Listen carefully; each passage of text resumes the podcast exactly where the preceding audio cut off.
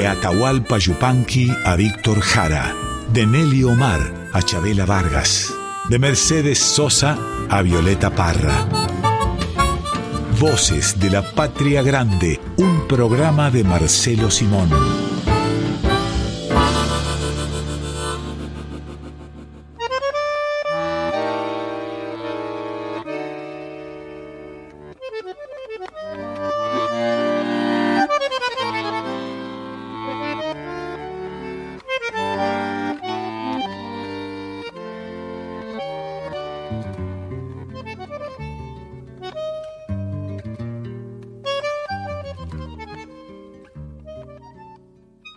Bienvenidas, bienvenidos a Voces de la Patria Grande. Vamos a estar con ustedes hasta la una de la tarde, hasta la una del mediodía.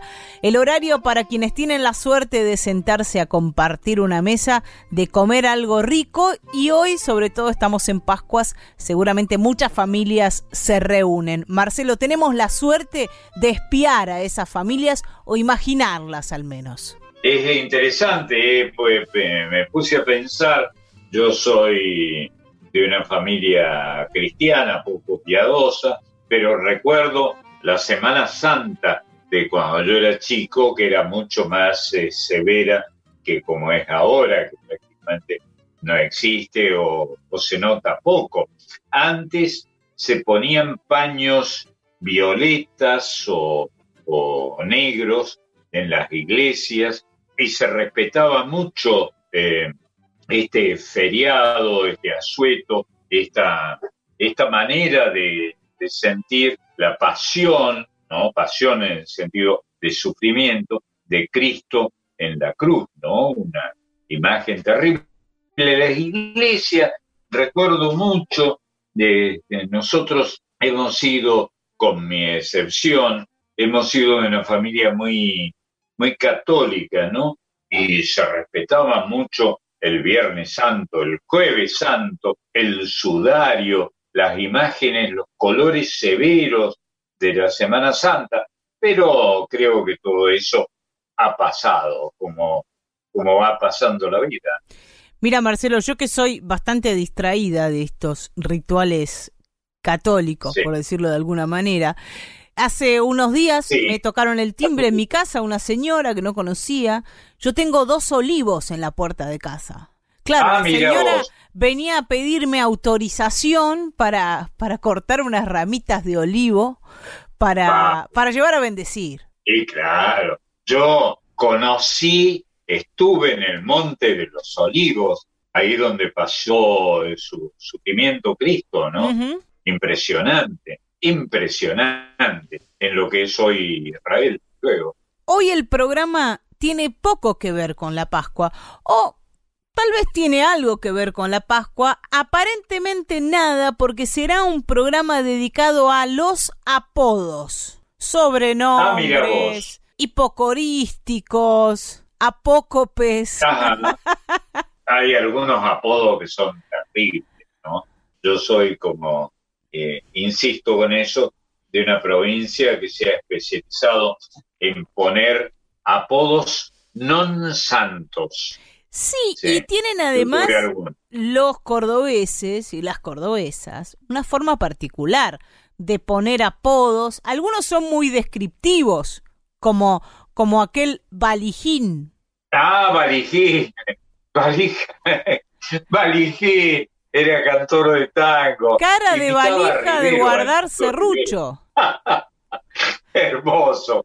Claro, tenía una pera que se alargaba por hacia el sur, digamos. Una gran pera, una gran eh, mandíbula, ¿no? Este, valija de guardar serrucho. mira cómo te acordás, qué bar. Que lo habían acortado y le decían valijín, ¿no? Valijín, valijín, efectivamente. ¿Y el famoso Cari, Cari Lluvia? Cari Lluvia, era mecánico, un desastre. Cari Lluvia, mirá cómo te acordás. ¿Cómo se le puede ocurrir a alguien poner un apodo así? Cari Lluvia, y vos lo mirabas y eh, tenía cara lluvia el tipo, no era cara lluviosa, era cara de lluvia. Te miraba había algo en la expresión, en los ojos y en la actitud general, si es que las caras tienen actitud, que te indicaba que estaba lluviosa, era pluvial esa cara, esa faz, ¿no? Que va. Marcelo, y había otro. de qué te. Había otro por ahí al que, al que algún cordobés eh, le, le, puso nombre también cuando lo vio pestañear. ¿Ja joder con la luz? ¿Era? Deja joder con la luz. Sí, le decían a uno que pestañeaba siempre y le pusieron dejé joder con la. Qué, va, qué bárbaro.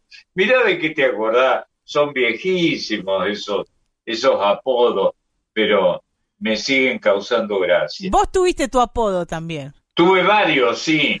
Este, prefiero no recordarlo, pero si querés, acepto. Bueno, Uno, uno de ellos es Keko, el familiar, ¿no?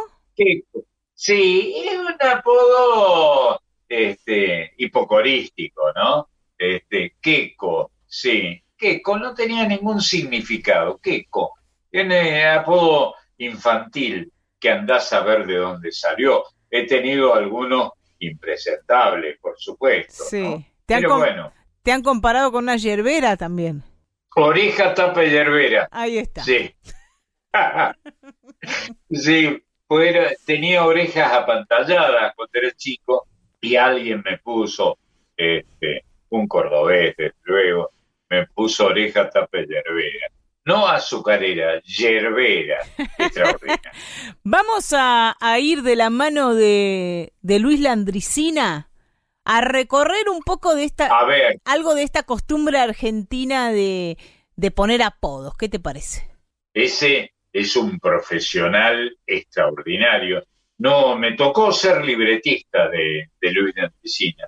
Nunca vi un tipo más gracioso que Luis sin reírse no, no acudía a la risa como algunos humoristas, ¿no?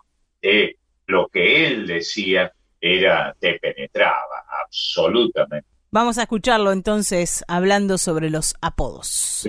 venga. Me decía un periodista la vez pasada y con esto arrancamos.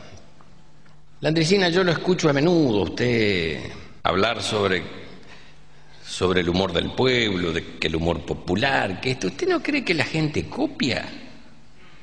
¿Usted no cree que la gente escucha la radio y si le gustó un chiste va y después lo cuenta en la esquina o en el club? ¿Usted no cree que no ven los programas cómicos de televisión y el que es más ligerito roba el cuento y va rápido al bar y lo cuenta? Sí, también es cierto. Pero yo le voy a dar el argumento por el cual creo que existe un ingenio para que exista el humor popular. Le pregunto yo a usted ahora, le digo al periodista, ¿usted cree que la gente en el interior contrata a un libretista de Buenos Aires para ponerlo sobrenombre? Y lo descoloqué para siempre. Me dice, no, bueno, ahí, para mí el primer gesto del humor popular es la puesta del sobrenombre, lo he dicho siempre. Para poner un sobrenombre tenés que tener sentido del humor, poder de observación y poder de síntesis, porque no va a ser un sobrenombre que tenés que ir con un libro, a este le dicen tal cosa que. Tenés que ser tac. Y vos sabés que los, los cordobeses son especialistas en eso. Sobrenombre cordobés es arrosca, para siempre. Pero en todas partes hay ingenio para el humor en el sobrenombre. Tengo amigos que me proveen de historias, hasta por teléfono. Tengo un amigo que arregla heladeras en, en Gualeguaychú y me llama la vez pasada. Che Luis, oh, no sabe cómo le dicen a fulano. Esto obviamos, porque el fulano existe.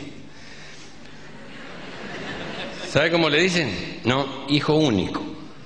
Digo, ¿por qué? Dice, porque cuando le vienen a cobrar dice, no tengo hermano.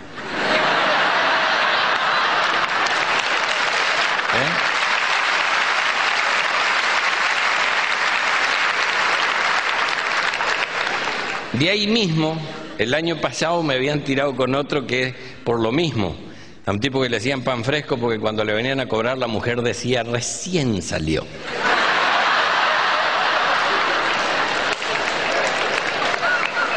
Y esto es ingenioso. Yo podría estar aquí hasta el otro sábado dándole muestras de sobrenombre y de capacidad para inventar.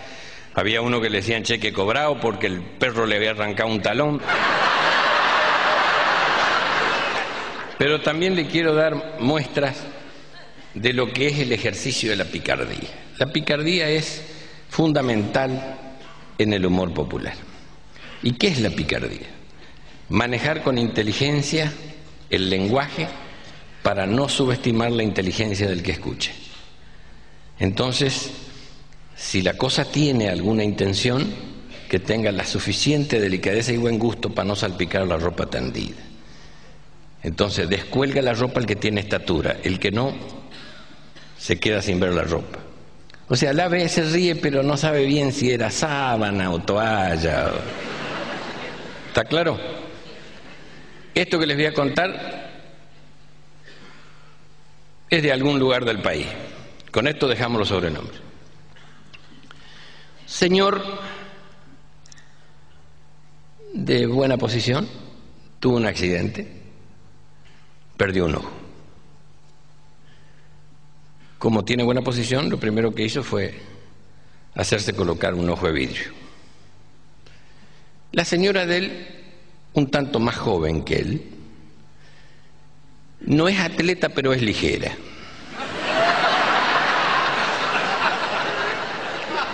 Más fino no lo voy a poder hacer.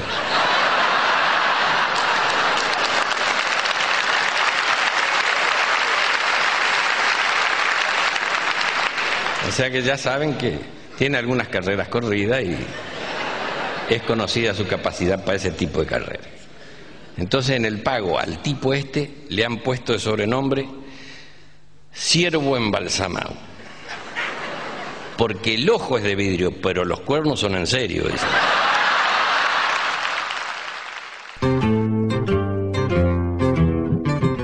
Escuchábamos los apodos de y por Luis Landricina y pensaba Marcelo esa la capacidad de poner un apodo, de observar un rasgo característico y poner un apodo es la misma capacidad que llevó a, a un estado artístico Luis Landricina, que es la observación aguda, irónica. claro, claro. Es curioso porque ese era un humor andaluz, el de Luis Landricina, pese a su apellido gringo, como le llamamos genéricamente a los italianos en la Argentina. Y Landricina, Landricina, obviamente era de ascendencia italiana. Tiene hermanos, tuvo hermanos italianos, este, Landricina, es decir, que vinieron tardíamente en la gran inmigración italiana en la Argentina, ¿no? que se estableció sobre todo en, en, Santa Fe, en Córdoba y poquito en Entre Ríos, este, y produjo la, la aparición de un folclore muy característico, ¿no? El folclore, como le llamamos aquí, gringo, insisto en el asunto, en muchas eh, naciones latinoamericanas gringo es un insulto. En la Argentina es una manera de, hablar, es un sobrenombre clásico, ¿no? Gringuito, cariñoso, este, nunca ofensivo. Vamos a ir a, uno de, los apodos que vamos a recorrer en este domingo. El primero de ellos, a simple vista, parece eh, no ser un apodo muy ocurrente, porque habla de la altura del tipo. La chacarera del petizo de los hermanos Simón, Marcelo. Fui muy amigo de los hermanos Simón, especialmente de Juanita Simón. disfruté de su hospitalidad en Santiago del Estero y del humor de Juanita, ¿no? Juanita era un personaje maravilloso. Eran desde luego árabes, ¿no? Y muy, muy ocurrentes. Y ellos hicieron la chacarera del petizo y muchas piezas, algunas, bueno, la chacarera del triste, eh, que es una pieza extraordinariamente bella, pero tenían un humor extraordinario, ¿no? Y en, algunos momentos de mi lejana juventud, este, también ahí piropié mucho a una de las hermanos.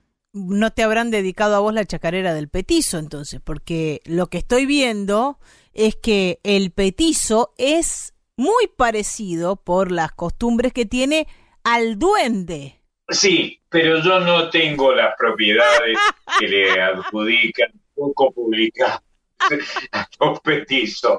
Este, eh, veo que, tu risa denuncia que conoces la, la fama de aquellos petizos. Lo dejamos ahí, como diría Bernardo Neustadt, y escuchamos a los fronterizos. Dale.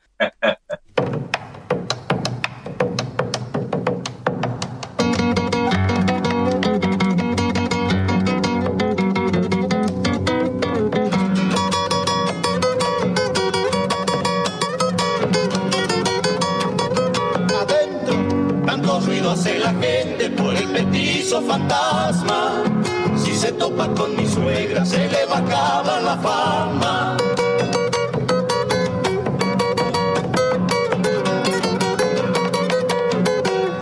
Dicen que a un conductor se le sentó en el pescante. Falta que al gobernador vela y también me lo espante.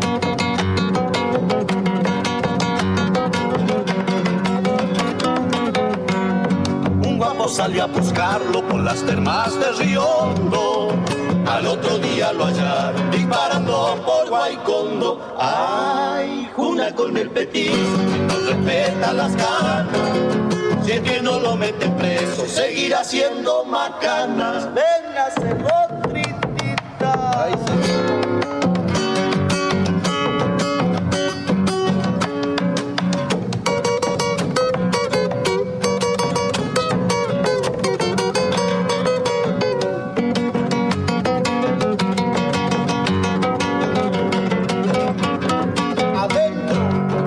casualidad la mujer tiene mellizos. Uno se parece al padre y el otro igual al petizo. Petizo famoso. Viuditas y solteronas ya no cierran las ventanas. Deseando estar la visita de algún petizo fantasma.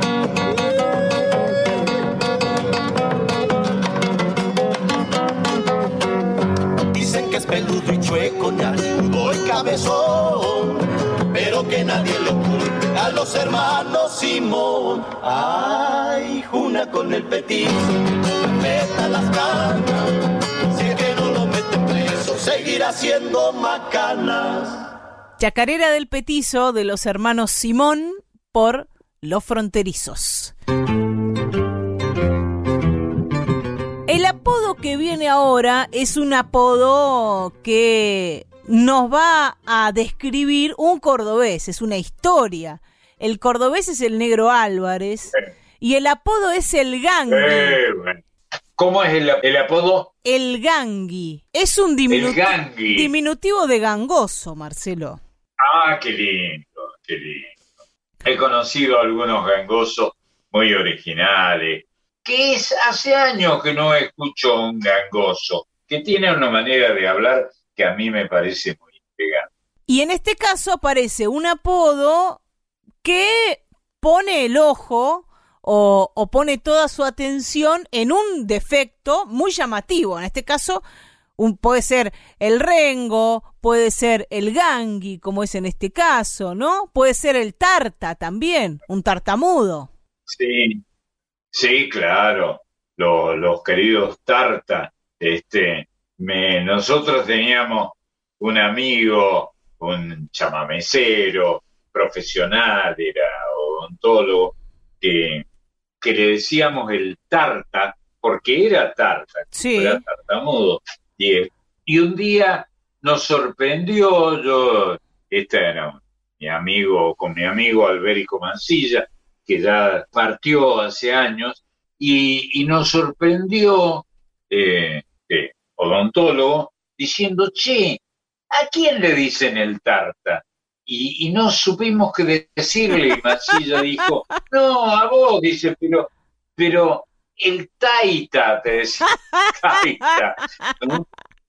transformó el, el, apodo, y, este, y Sánchez Ojeda, que de él se trataba, querido, inolvidable amigo, se la creyó. Bueno, a veces hay que usar los sobrenombres como un elogio, ¿no? Disfrazarlo de elogio. El de la historia que va a contar el negro Álvarez no es un tarta, sino que es el gangui. Me acuerdo un, un vago amigo mío que hablaba mal. Hablaba raro, medio gangoso era. Y los negros para no quemarlo le decían el gangui.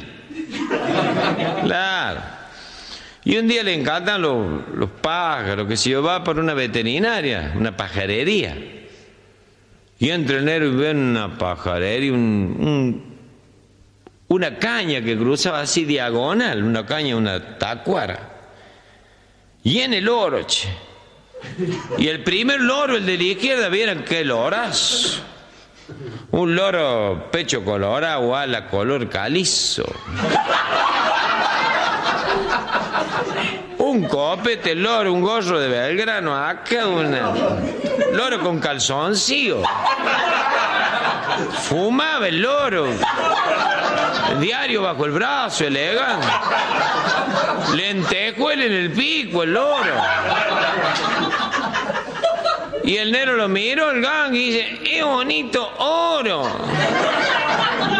¿Cuándo alera este oro? Y el vendedor le dice, le hace que dice, ¿qué necesita? "Eh, Indo, oro, hijo, ando, ale. Dice, ¿cuál? Dice, ese, y vinísimo. Ah, le dice el vendedor, el divinísimo, dice, sale 100 australes. Y, ah, no, dije, algo, un oro, ah, aratito. Y bueno, dice, dele para abajo, dice. Y el gagui entró a recorrer con la vista, ¿viste? Empezaron los loros en degrade. De a poco se fue destiñendo el color hasta que llegó a la punta derecha de la caña donde estaba un loro. No daba ni penuria. Era gris perla. Descascarada de la pata, no tenía uña. Le faltaba el pico de abajo. Todo dormido. Lleno de piojos, racándose. Una hilacha. Y el negro, claro, el gangui dijo, se tocó el bolsillo y dijo, no me alcanza más que para este, penso. Y le dice, discúlpeme, ¿cuándo sale ese fierito? Bueno, dice, el fierito dice sale 1500 australes. ¿Cómo? Se enojó el gay. Entiendo. Y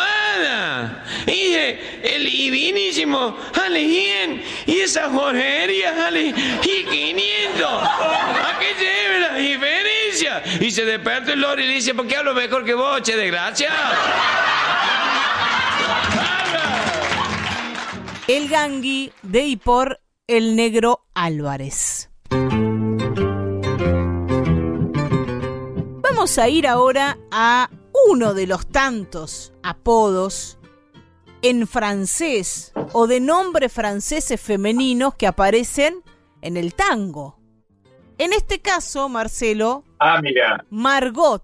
sí, sí, que es cierto, Margot es un hipocorístico que, que tuvo bastante trascendencia en la Argentina y se lo asoció, se lo asoció mucho con la femme fatale, ¿no? Para decirlo en el francés precario que, que yo hablo. La femme fatale, la mujer fatal, que, que tenía mucha vinculación con nuestra idea de cómo eran las chicas del cabaret, palabra también francesa, dicho sea de paso, ¿no? Este, es interesante.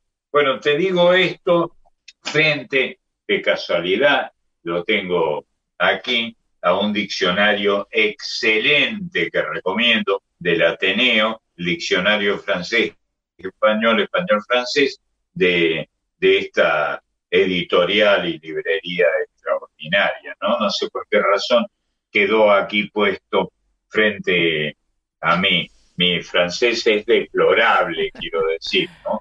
Y además es extraordinario pues los franceses no tienen, lo estoy viendo ahora, me había olvidado, no tienen ñ, no hablan, no, no dicen, no escriben con ñ, la n con el, con la rayita encima, este, escriben espagnol para decir español.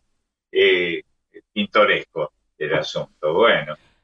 En el caso de Margot, Marcelo, esta chica que trabaja en el Armenonville, por lo visto, porque eso le dice. Armenonville. Sí. Otro, otro nombre francés vinculado a los cabarets. Eso le dice este, este hombre que la critica, es de, de esos tangos criticones, que hay muchos y que es casi un subgénero en los tangos clásicos, del tipo que le reclama a la mujer que dejó de ser aquella chica humilde de barrio, que ha cambiado el percal. En este caso, le dice una frase que pasó de este tango al habla popular. Ya no sos mi Margarita, ahora te llaman Margot. Ahora te dicen Margot.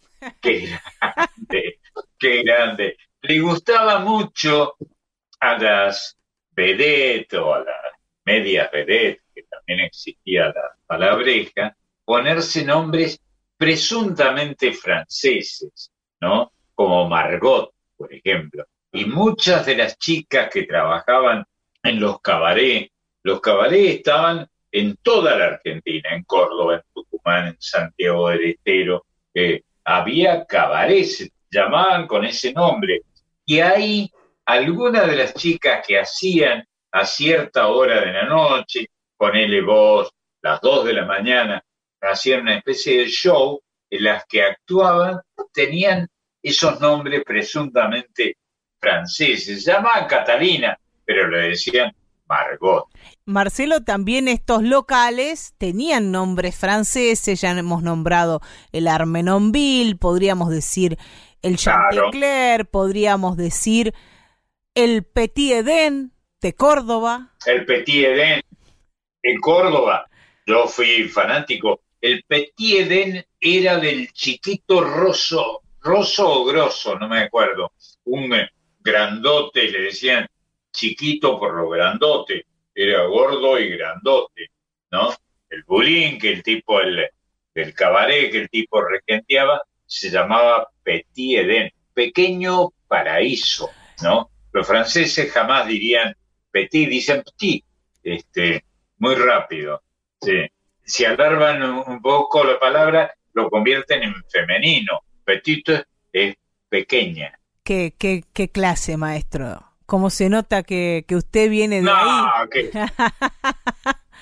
Recién llegado de París, Marcelo Simón. No, no, no, yo soy cordobés ordinario, ordinaire dirían los, franceses, y, pero hijo de franceses, franceses de Córdoba, que comían chinchulines. Mi papá trabajó muchos años en los, en los, en los mataderos y, y comíamos, me acuerdo, puestas las brasas en el piso, comíamos chinchulines. Qué cosa más rica, qué qué placer, qué, qué, qué pequeña contribución a, la, a la cocina, a la, a la gran cuisine que han sido los chinchurines, que, que tienen un nombre que podrían, podría pasar por francés, ¿no? Chinchurín. puede ser, puede ser. Acá en este tango aparecen un par de locales que también tienen eh, nombres franceses, dice la letra, ahora vas con los otarios a pasarla de bacana a un lujoso reservado del Petit o del Julien. Ah, mira vos, está bien, está bien, está bien, sí, se usaban mucho esos nombres. Vamos a conocer entonces a esta naifa que se hace llamar Margot, nos la, va a presentar Edmundo Rivero. Qué lindo, qué lindo, qué canto Hablé muchas veces con el Mundo Rivero y tuve el honor de presentarlo algunas veces. Era uno de los tipos, creo que ya hablamos de uno de los tipos más cultos que yo conocí, el Mundo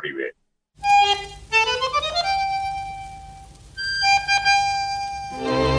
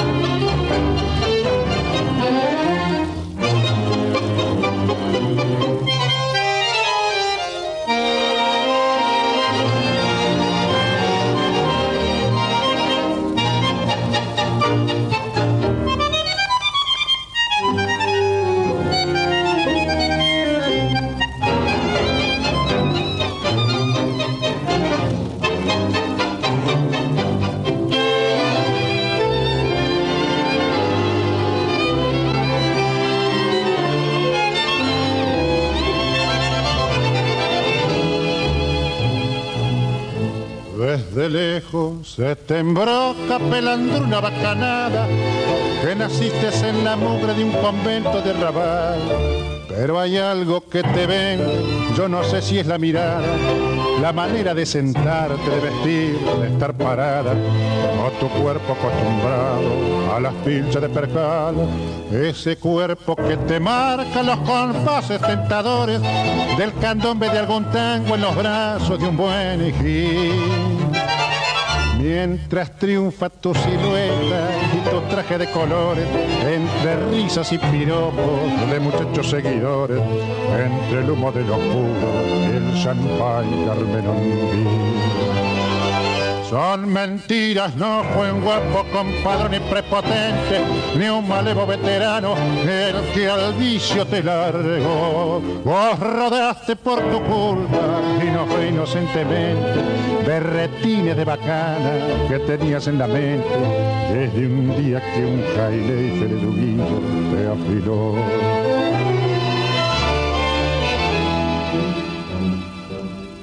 Siempre vas con los amigos a tomar ricos licores, a lujosos reservados del Petit o del Juliet.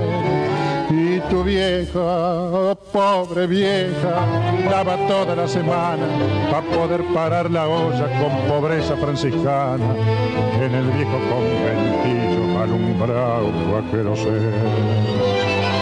Yo recuerdo, no tenías casi nada que ponerte. Hoy usas ajuar de sedas con rositas rococó. Me revienta tu presencia, pagaría por no verte. Y hasta el nombre te has cambiado como has cambiado de suerte. Ya no sos mi Margarita, ahora te llama Margot.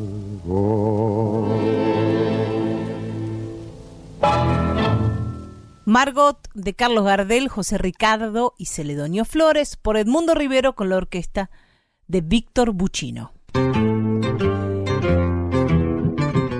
Y hay también, Marcelo, apodos zoológicos. En este caso, el apodo es el chulengo. Ah, mira, mira, ¿querés explicarlo? Y el, el chulengo es una cría. El más chiquito. El chulengo es el más chiquito, sí. Pero sobre todo del guanaco. El chulenguito era el nombre que se le daba a la cría menor del, eh, del guanaco. Qué, qué, qué cultura, profesora, muy bien. Cultura la de Oscar Valles, que escribió la letra de este gato que se llama El Chulengo. Estás hablando acabas de mencionar, aprovecho para decirlo, sabiendo que acá tenemos gente que sabe mucho de folclore, acabamos de mencionar el que para mí fue el tipo que más sabía de folclore en la Argentina, el querido Cacho Valles, un capo, un capo que tuve la suerte de, conocer y de tratar con muchísima frecuencia. Ya saben de dónde vengo y me llaman el chulengo. Eso es lo que dice este gatito que vamos a escuchar ahora mismo en Voces de la Patria Grande. Qué buena, qué buena rima, ¿eh? Ya saben de dónde vengo y me llaman el chulengo, un capo. Amigo de Yupanqui, se terminó peleando con, eh, con Atahualpa, Cacho Valle, pero un capo, ¿eh? Un capo. ¿Sabes quiénes van a cantar? Decime. Los cantores de Quillahuasi. Buenaventura Luna fue el creador de los cantores de Quillahuasi, un nombre que parece creado por los antiguos japoneses, ¿no? Los cantores de la Casa de la Luna sería la traducción de los cantores de Quillahuasi. Quillahuasi es una, una expresión quechua. Los escuchamos. Mire, amigazo Alfonso, dígale a Benítez, a los Herrera y a los del Trébol Mercedino que este gatito es para cantarlo antes de curarse. Si quieren hacerlo después de los tragos, compadre, allá ellos. Les va a patinar la lengua y eso quiere decir que ya están del otro lado. Más vale que le pongamos ahora antes que comiencen a abundar los aros y los obligos. ¿Ve? Mírelo, ahí anda el coco, meta a destapar botellas y eso quiere decir que corremos peligro de entonarnos todos enseguidita. Que arranquen las violas y pongámosle que la felicidad no es todo, dijo el moro Villavicencio y se vació 14 damajuanas en tres días.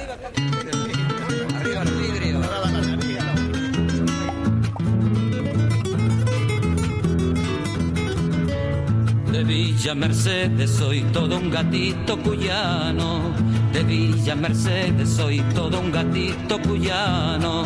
Siempre voy de madrugada con mis paisanos por ahí, tomando un trago y cantando en noches de serenatas. A donde hay una farra yo estoy, con la viola prendido allá voy. Soy amigo de todos los criollos, armando cogollos me tiro de cantor. Sencillo y trabajador, por los amigos me juego. Me gusta bonichear y soy Con una cueca, una milonga, una tonada, vino y empanada, nadie vive como yo. Ya saben de dónde vengo y me llaman el chulengo. A la otra.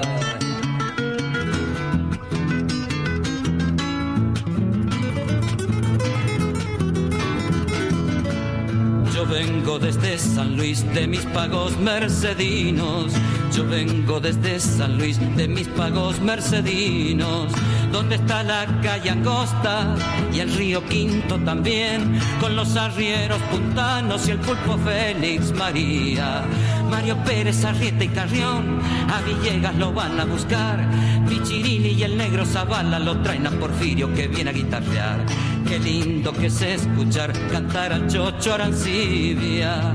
Con ellos ya me voy hasta el amanecer. Y que me aguante la negrita que me espera. Yo cambiar esta manera de vivir ya no podré. Ya saben de dónde vengo y me llaman el chulengo. El chulengo de Oscar Valles y José Zavala por Los Cantores de Quillahuasí. Zabalita, que era, era una delicia de tipo, eh, José Zavala. Zabalita, le decíamos todo, entre otras cosas, porque era chiquito, ¿no? Era de, poca talla, uno de los tipos más maravillosos e inolvidables que ha dado este, esta área del folclore, esta tribu del folclore argentino. Vamos a ir ahora a un apodo que es complicado de, decir tal vez la primera vez que uno lo dice o por la falta de, costumbre de juntar algunas letras que se juntan en este apodo, que es el guachito. El guachito, efectivamente. Es eh, también una palabra quichua que cualquiera lo entiende si lo simplificas, si simplificas la prosodia. El guachito es el guachito, el huerfanito, que a veces se convierte en insulto, curiosamente. Todos hemos escuchado alguna vez que se denigra a alguien diciéndole guacho y generalmente agregándole alguna otra, alguna otra expresión este, terminante, ¿no? El guacho, el huérfano, el guacho, eso es el guacho, una palabra quichua que quiere decir el huérfano.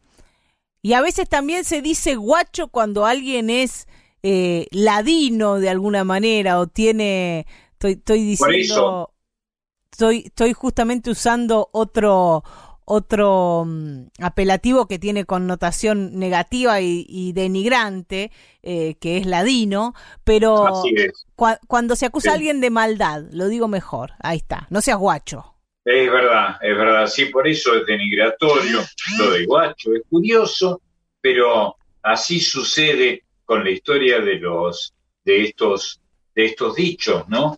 Que a alguien pobrecito que no tiene padres se use esa expresión para insultarlo, ¿no? Guacho. Eh, interesante. Vamos a, a escuchar a Rally Barrio Nuevo haciendo el guachito. El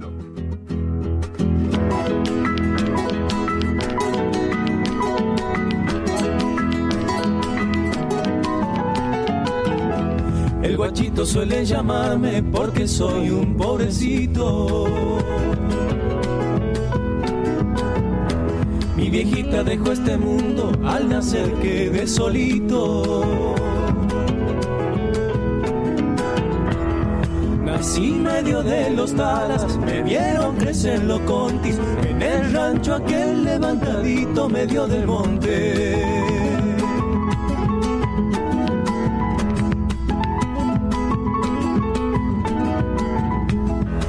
chamberguito y uyuta, pantalón media canilla, ponchito rajado, camisa rota, la la costilla.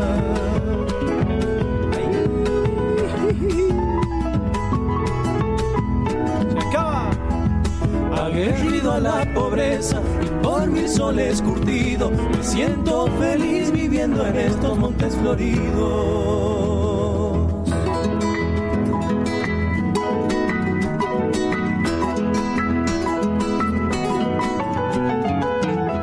Tempranito ya me despiertan cardenales y zorzales. Sorprende el sol en el monte, hachando los quebrachales. Y a la siesta voy al río a nadar como el chumuco. Al atardecer regreso en mi burrito payuco.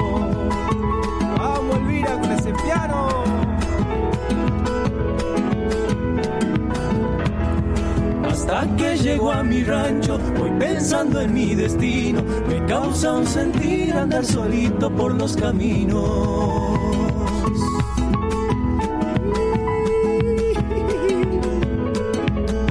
Y se acaba, pero agarro la guitarra y las penas lleva el viento. Santiagueño soy, será por eso que ando contento.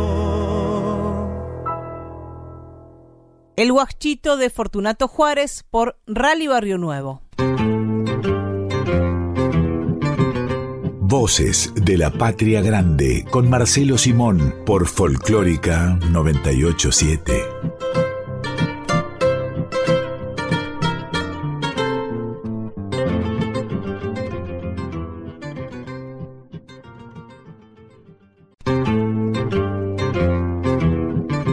Estás escuchando a Marcelo Simón en Voces de la Patria Grande.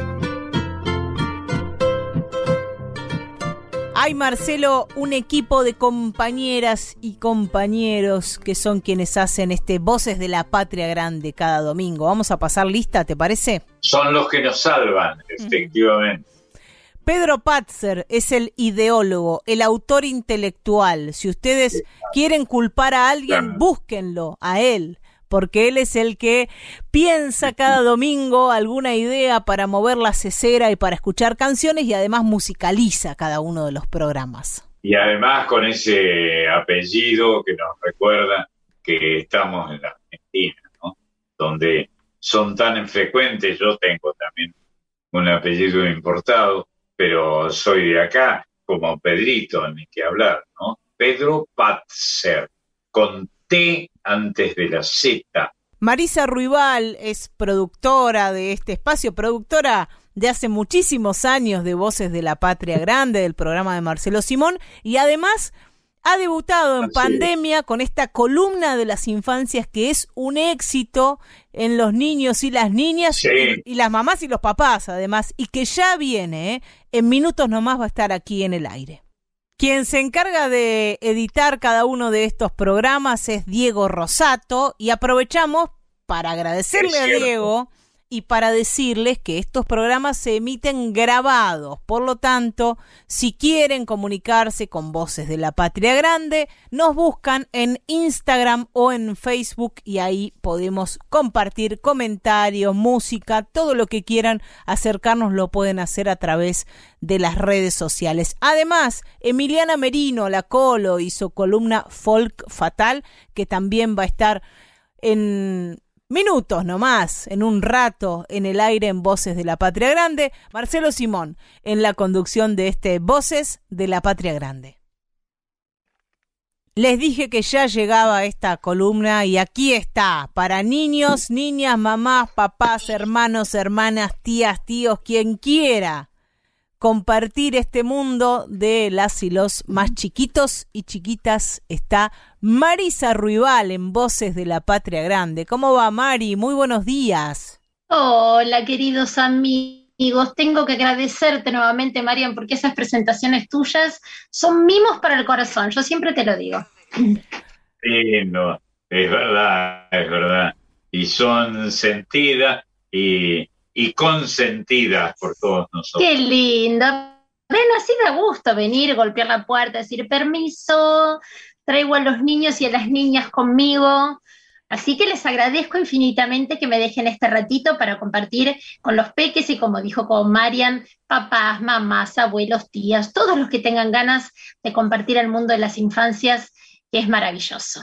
Estaba pensando recién, a propósito de esto, y frente a los los diccionarios esto del español y del francés, que niño es una palabra que mis ancestros franceses usan este, hasta en el himno, ¿no? Adelante, niños de la patria.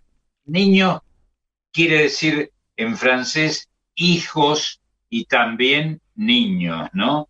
Eh, Alonso enfants de la patrie, de jour de gloire estar bebé adelante, niños de la patria. Es curioso, eso no sé eh, si en muchos himnos aparece esto, pero me gusta y es la única cosa que me aparece la, la memoria francesa de mis ancestros. Hermoso, hermoso. Los niños son el futuro, así que me encanta. Seguro. Pero esta, esta bivalencia, ¿no? De niños e hijos, al mismo tiempo. Enfant, Alonso enfant de la patria. Adelante, hijo, Alonso, no, adelante. Adelante, hijos de la patria. Adelante, niños de la patria. Parece, traducido a, a nuestro idioma, parece que fuera esa palabra. Hoy les traigo dos libros. Me vine con dos libros abajo del brazo. Dale. Compartimos este ratito de literatura Dale, por favor. Este primer cuento que les traigo se llama Érase dos veces Cenicienta. Pero no crean que me ah, equivoqué, no crean que me equivoqué, que puse un 2 cuando tenía que ser un érase una vez. No, no. Les cuento que Belén Gaudes y Pablo Macías, españoles ellos, tienen dos hijos. Ellos les contaban estos cuentos tradicionales a los chicos, pero de tanto contárselos estos cuentos clásicos, les empezó a hacer como un poco de ruido esto de las historias. Se daban cuenta que saltaban partes, tapaban ilustraciones, no terminaban contando el cuento como era, y al final decidieron reescribir estos cuentos clásicos, ilustrarlos y editarlos. Y todo este proyecto se transformó en una colección, una hermosa colección que se llama Érase dos veces, y las ilustraciones son de Nacho de Marcos, también español. Y me encantó traerlo porque nosotros sabemos muy bien de qué se trata el cuento clásico y tradicional de Cenicienta y por qué la habían, la habían apodado Cenicienta, ¿no es cierto? Claro, sí. Pero esta Cenicienta es maravillosa. Yo me quedo con esta Cenicienta porque te cuento lo que pasó. Cenicienta, estos cuentos lo que tienen de lindo, Belén y Pablo mantienen la magia, mantienen eh, todo el encanto que tienen estos cuentos que aparecen a madrinas y varitas mágicas ellos mantienen esa magia, pero las adaptan a este mundo, este mundo más real, este mundo en el que los chicos se están educando en este momento, y ellos justamente lo que quisieron es dejar de lado la violencia, el sexismo, la desigualdad. En muchos cuentos hay un culto a la belleza y ellos no estaban de acuerdo, y yo comparto. Y por eso pasa esto en esta historia de Cenicienta, que le llega la invitación para ir al palacio, a este baile que el príncipe estaba organizando para conocer a su futura esposa. Y ella dijo, ah, no, qué bonito, el príncipe invita a todas las mujeres y las elige como si fuera un par de zapatos. Ah, no, no, no, no. Yo voy a ir y cara a cara le voy a decir a este señor príncipe que así no se hacen las cosas, que está muy equivocado. Apareció la damadrina y le presentó un vestido precioso con puntillas, era un encanto. Y cuando la madrina le dijo, y acá tenés tus zapatitos de cristal. Ella le dijo, ¿qué hago con esos zapatitos para ir corriendo al palacio, que hay un montón de piedras en el camino y tengo que subir rápido la escalera? Ah, bueno, entonces te los cambio, le dijo la madrina. Sí, yo quiero algo más cómodo. Y le dio unos zapatitos bien bajitos, bajitos, para que estuviera cómoda. Y en el momento que la madrina iba a convertir a la calabaza en carroza, ella ya no tenía tiempo y agarró el caballo y se fue galopando al palacio para que no se le hiciera tarde. Y cuando llegó le dijo al príncipe, ¿a vos te parece elegirnos a todas como si fuéramos algo que vos vas al negocio y elegís? Así vos no te podés enamorar de alguien. Para enamorarse hay que conocerse, hay que charlar, hay que por lo menos conocernos el nombre, le dijo Cenicienta. Y el príncipe le dijo, ¿sabes qué? Tenés razón. Ella le dijo, a mí me dicen Cenicienta, pero yo me llamo Frida. Y el príncipe le dijo, yo me llamo Federico. Y acá dejo esta historia, porque es magia pura. Tengo unas ganas de contarles cómo termina, pero no les voy a contar el final del cuento. Está bien. sí les voy a contar es que esta Cenicienta, que en realidad se llama Frida, y me encanta que Frida ponga su nombre y que diga, me dicen Cenicienta, me apodan Cenicienta, pero yo me llamo Frida. Ella sabe lo que quiere, fue atrás de lo que quería, fue y le dijo al príncipe, es hora de que hagamos las cosas mejor, y se fue. Les recomiendo esta colección porque es bellísima, como les dije, se llama Érase dos veces y así comienzan los cuentos. ¿eh? Érase dos veces, una bella mujercita que caminaba, érase dos veces, así comienza, no hay había una vez. Y así tenemos, érase dos veces la bella durmiente, érase dos veces Caperucita, la sirenita, Blancanieves, Pinocho, La Bella y la Bestia, Rapunzel. Hay 12 cuentos en esta colección que los invito a que los lean porque se van a enamorar como yo. Lindo, lindísimo, Marisa. Eh, hermoso, hermoso. Gracias, Marcelo. Los cuentos, los cuentos infantiles que son para grandes. Bueno, y esto es lo que a mí me gusta rescatar, estos cuentos que uno dice, yo se los cuento a los chicos, pero cuando lo terminamos de leer a nosotros nos queda un gustito y unas ganas de abrir otro libro. A mí me pasa eso. Y en el jardín me pasaba eso, porque yo me iba enamorando de lo que leía y gesticulo. Ustedes no me ven ahora, pero mientras les voy contando esto, muevo los brazos y me señalo los pies en el lugar donde estaban los zapatitos de Cenicienta. Es magia.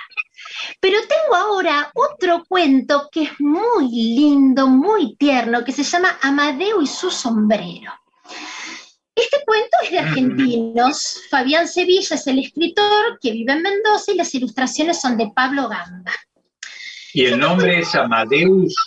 Y su sombrero. Amadeo y su sombrero. Mm.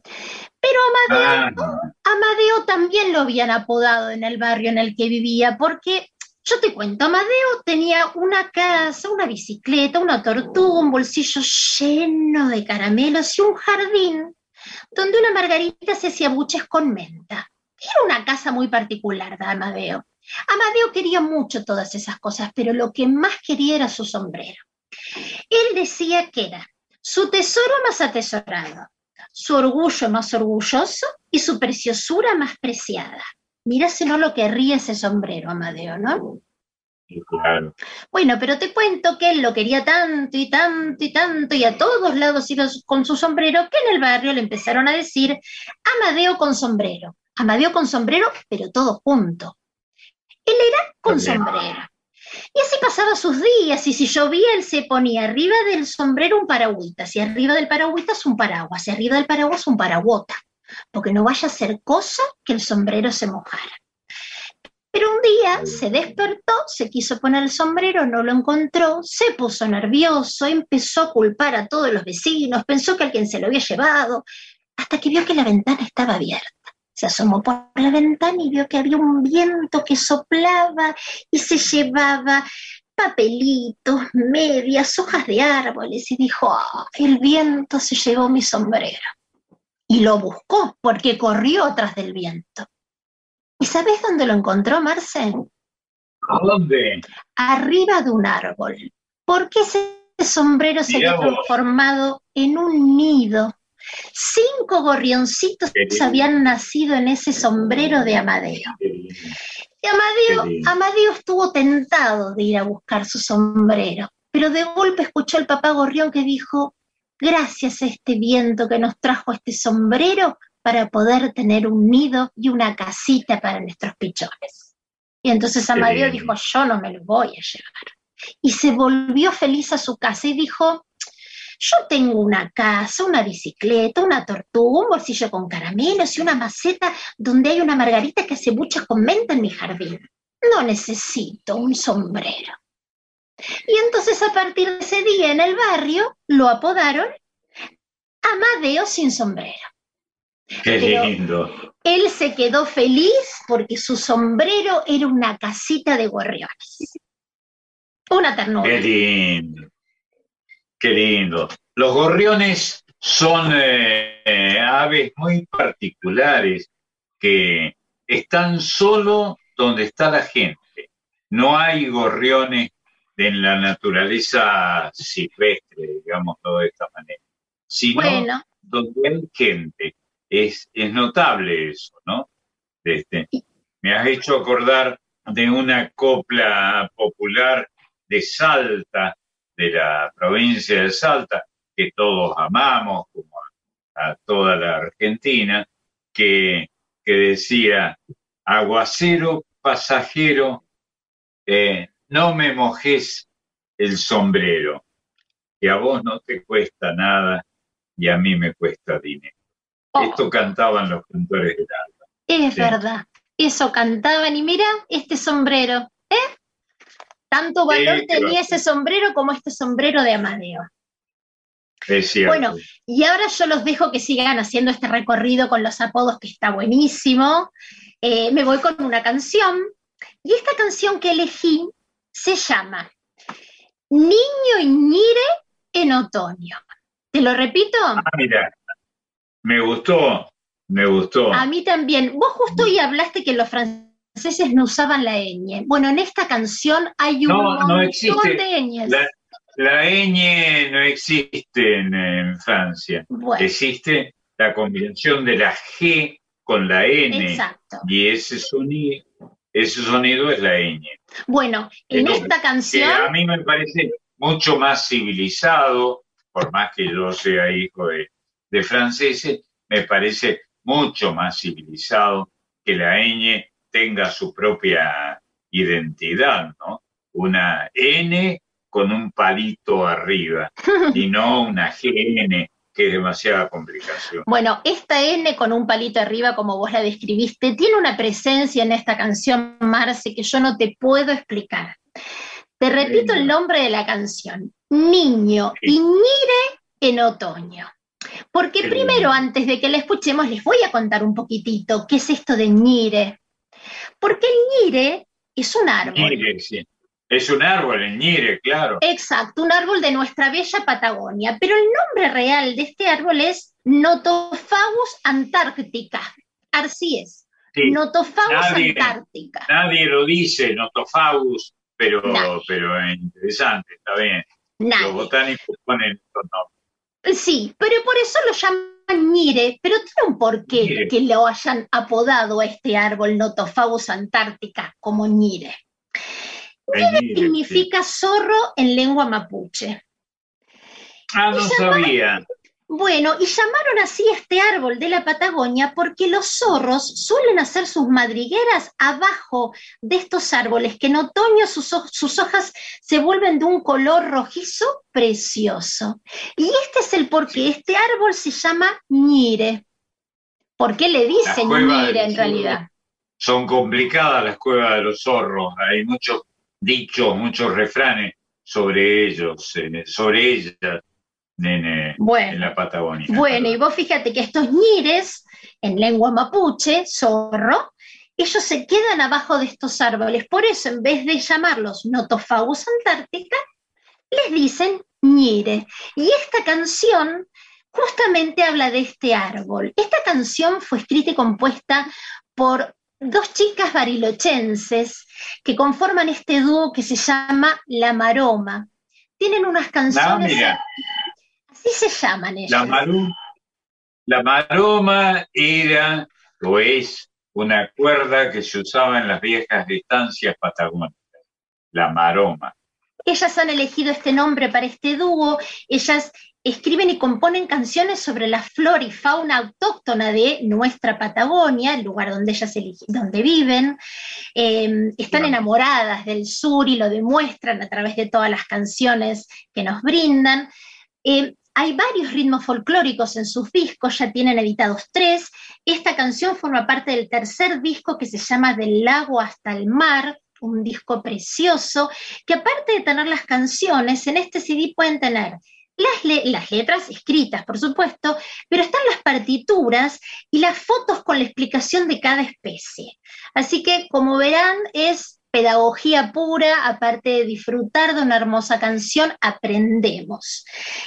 Y les proponemos un juego, porque como te decía, como tiene tantas señas, y ustedes la van a escuchar ahora porque es preciosa, si tienen ganas de divertirse mientras las escuchan en casa, la escuchan con mamá, papá, abuelos, tíos, vayan contando cuántas señas hay en la canción.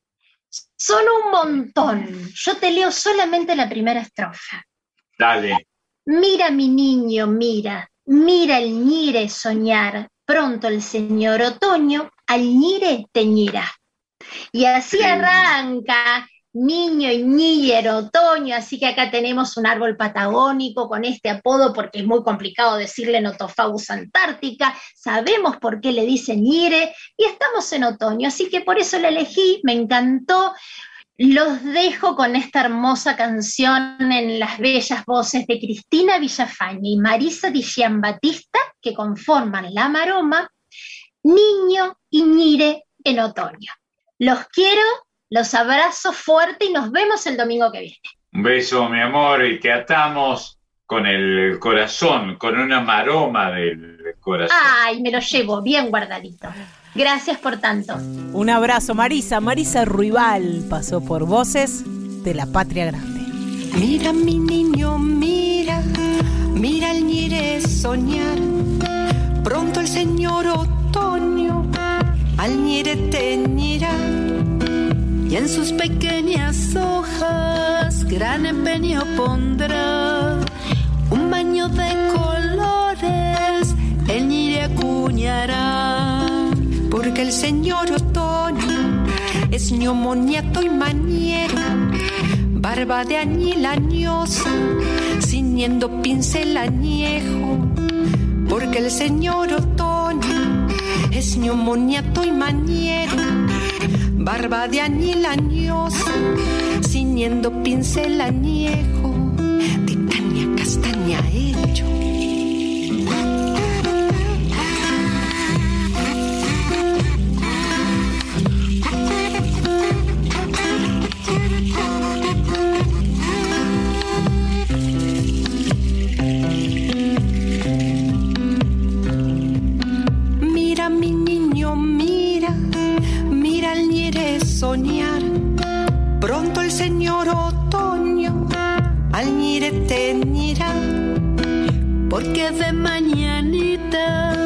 Otoño enfurruñado despierta haciendo señas al ñire marañado. Y en la montaña pinta diseños cual si pañuelos, desmaña ramas y apaña retoños bien lugareños y en la montaña pinta diseños cual si pañuelos, desmaña ramas y apaña retoños bien lugareños. Cuidado niño, si lo acompañas, no refunfuñes, pestañas de otoño tendrás. Cuidado niño, si lo acompañas, no refunfunies, pestañas de otoño tendrás.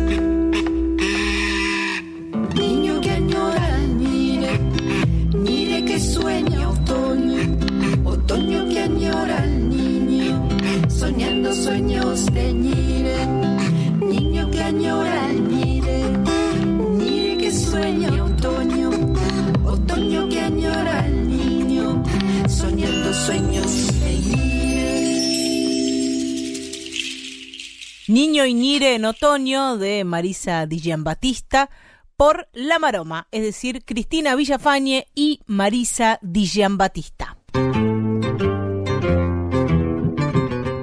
Seguimos, Marcelo, con esta mañanita, tarde, mediodía. Viste que vamos pasando un poco por, por esos distintos momentos del domingo con apodos. Antes que vayas hacia eso, te digo, acá, como hablando entre amigos, Sí. con un, eh, un libro pesado en los muslos, este, estoy sentado desde luego, eh, lo de maroma. Eh, hay en el diccionario de Sobidé este, tres páginas dedicadas a la maroma, el travesaño de madera, soga o alambre, a veces cuerda, que, que se usaba en las antiguas estancias argentinas y recién hablamos de la, de la maroma tan eh, citada por la paisanada de otros tiempos. Repetilo. Eh, bueno, la maroma es un, eh, un travesaño de madera o a veces de soga. Yo he conocido maromas de, de soga, los paisanos saben de qué se trata, en forma de rienda que sirve en las viejas estancias argentinas o en el, o en el campo de, la, de las antiguas planicies argentinas, que sirve para diversos trámites. Antiguamente los paisanes, paisanos hacían el salto de la maroma, se soltaban en, la, los, eh, los travesaños que había en la entrada de las estancias, se soltaban a toda velocidad del eh, travesaño para caer sobre el lomo de un caballo que había sido eh, asusado para que le- se lanzara a campo traviesa. Bueno, este, perdón por la interrupción. ¿Cómo sabe el gaucho Simón, eh? No, gaucho errado, este, pero, pero bueno, es lindo, es lindo. Hay apodos, Marcelo, Bueno. Que tienen que ver con el, el Sí. lugar, con el lugar de origen o el lugar del que proviene algún personaje que aparece. En este caso vamos a ir a una- un apodo que tiene que ver con el lugar de origen de, de este personaje. Se llama Ah, mira, la chumillera. Porque viene, vos. viene del chumillo, Marcelo, claro, que es un vecindario de Santiago del Estero. La letra, la letra, la, la letra nos lo aclara bastante porque es bien descriptiva. Me llaman la chumillera porque el chumillo es mi cuna. Con fuelle, guitarra y bombo Ah, claro. me salpicaron de luna. qué lindo, qué hermoso, ¿no? Bueno, la luna, la luna tiene mucho que ver con, eh, con mi origen, porque Lugones, que era cordobés, e inventó el lunario, lunario sentimental, ¿no? Que es fantástico. Y, y todos, incluyéndote, hemos tenido algo que ver con la luna, o despectivamente hemos sido alunados, algunos de nosotros, o elogiosamente. Lugones escribió el lunario sentimental, uno de los libros más extraordinarios de ese enorme poeta que se asoció alguna vez con los dictadores, pero bueno, son, este, son vicisitudes de los vaivenes. Lo que vamos a escuchar es La Chumillera, que es esta, esta mujer que se describe como proveniente del chumillo, dice el chumillo fue mi cuna, de Canqui Chazarreta por Los Chalchaleros. lindo.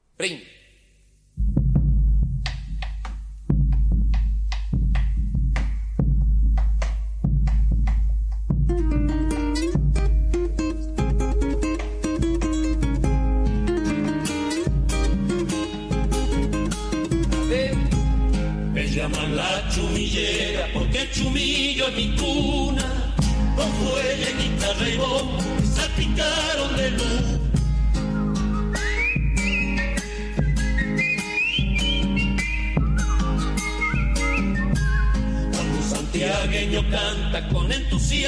La chumillera de Canqui Chazarreta por Los Chalchaleros. Hay también, Marcelo, características de la personalidad, de la psiquis, podríamos decir, o las actitudes que cada uno de nosotras y nosotros tenemos que llaman la atención y que pueden hacer que nos pongan un apodo, como el que le pusieron a Gatti, el loco Gatti. El loco, cierto, sí. En Sí, este caso- Está bien. El, el loco este es un loco que no conocimos, pero sí conoció bien Alfredo Citarrosa. Se trata de el loco Antonio. Ah, claro, claro. Bueno, Citarrosa fue, yo lo conocí mucho, creo lo he contado varias veces, escribí libretos. Él era locutor, pero además uno de los tipos más inteligentes que conocido y un gran cultor del folclore. A él le gustaba mucho cantar eh, folclore. Y cantaba, ¿sabes qué? Eh, la gente lo ha olvidado ya. Cantaba chacarera, Alfredo Citarrosa. Notable, ¿eh? Montevideano, un gran personaje. Gran personaje. Gran, eh, gran seductor.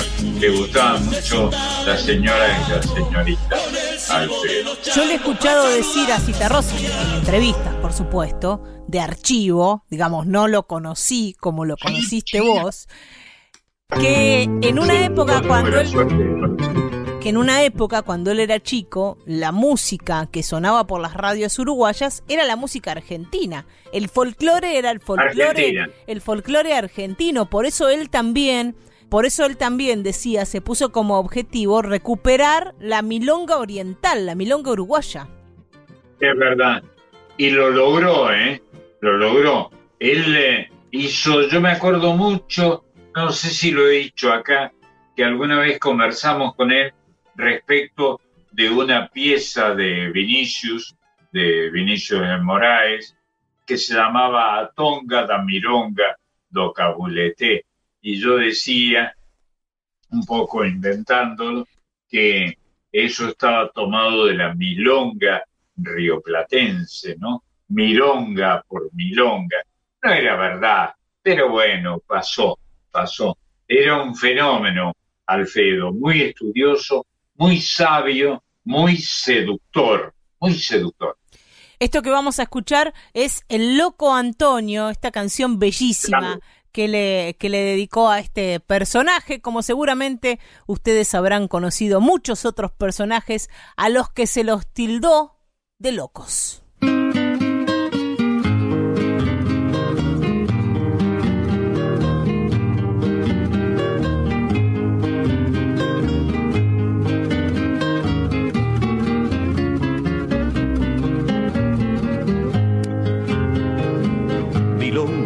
¿Qué estás pensando?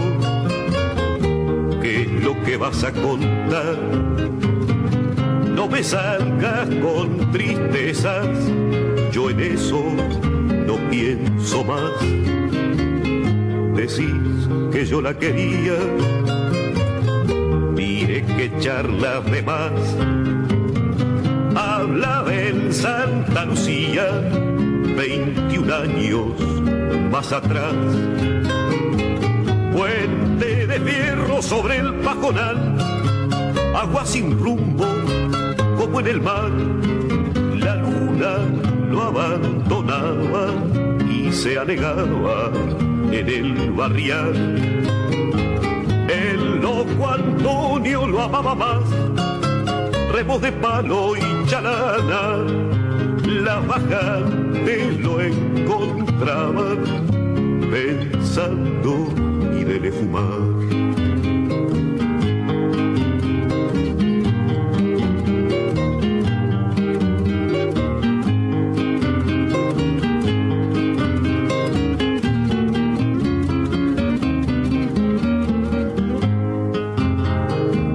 Cruzando el puente Milonga Acordate, hay un lugar donde las garzas rezongan al lado de un manantial.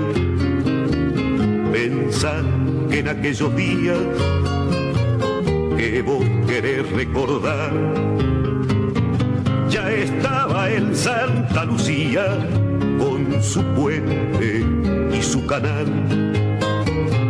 Puente de fierro sobre el pajonal, agua sin rumbo como en el mar.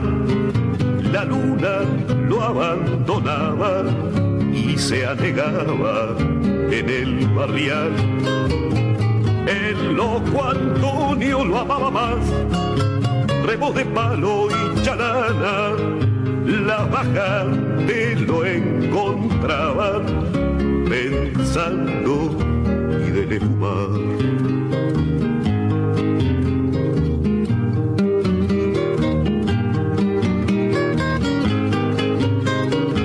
El loco Antonio lo amaba más, remos de palo y charana, la baja te lo encontraban mirando pa' la canal.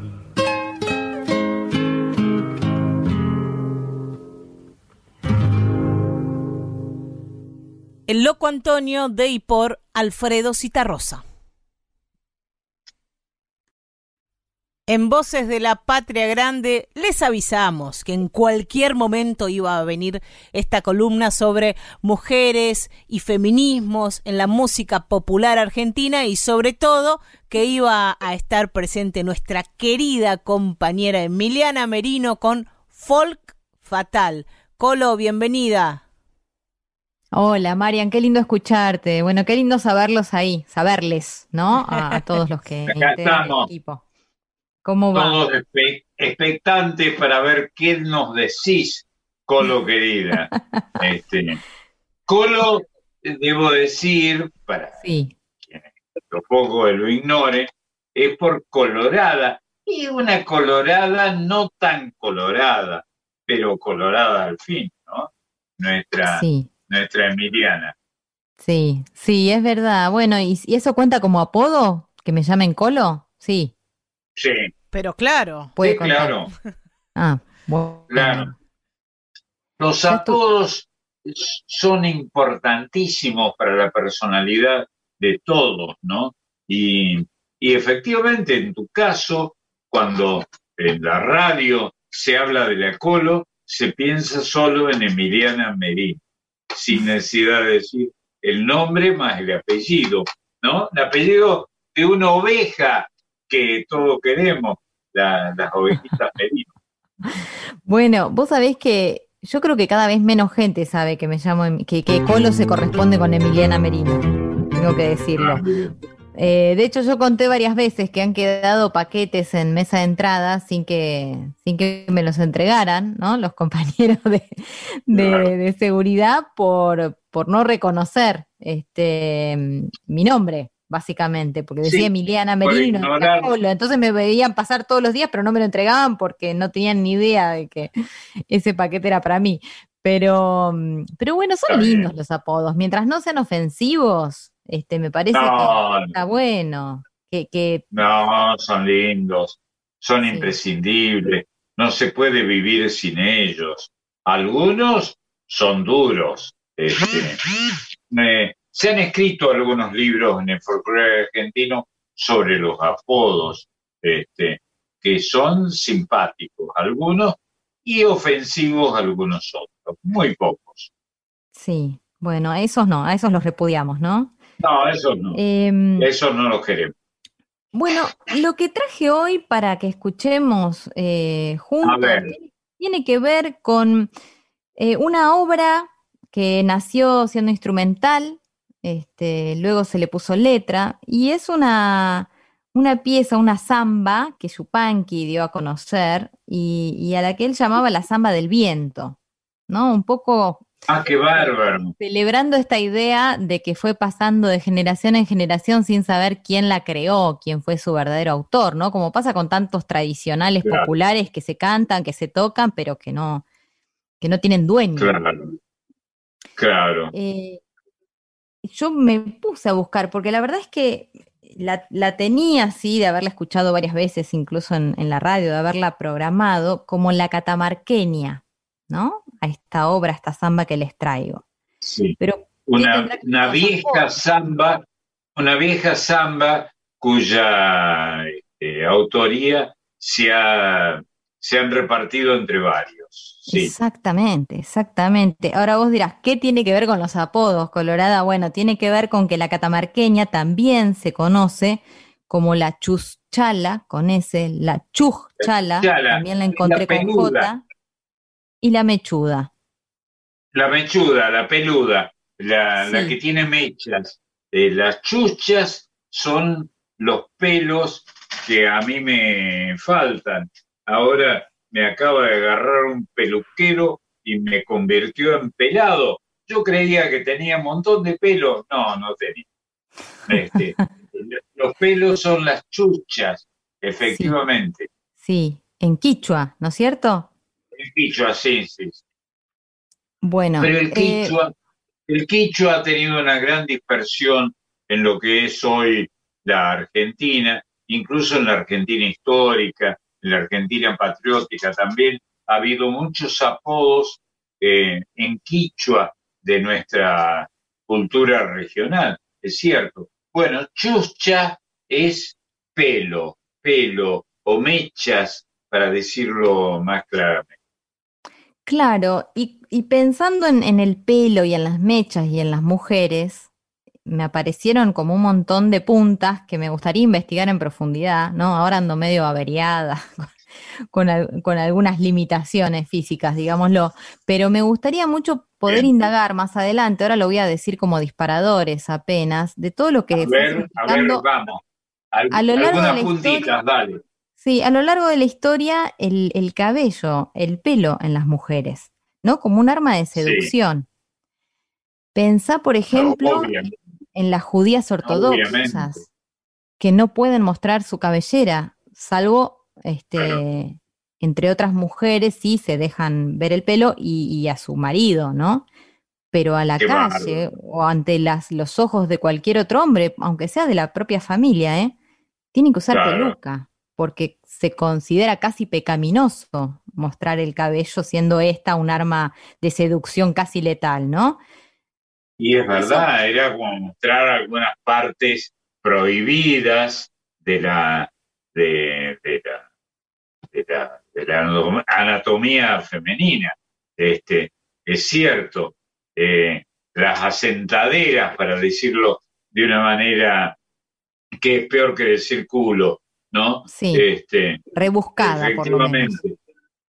Sí, y, y esa misma palabra, dicho sea de paso, aparece muchísimo en la literatura argentina, culo, quiero decir, con eh, eh, y, y a veces sin la aseveración de del lugar que usamos para sentarnos, ¿no?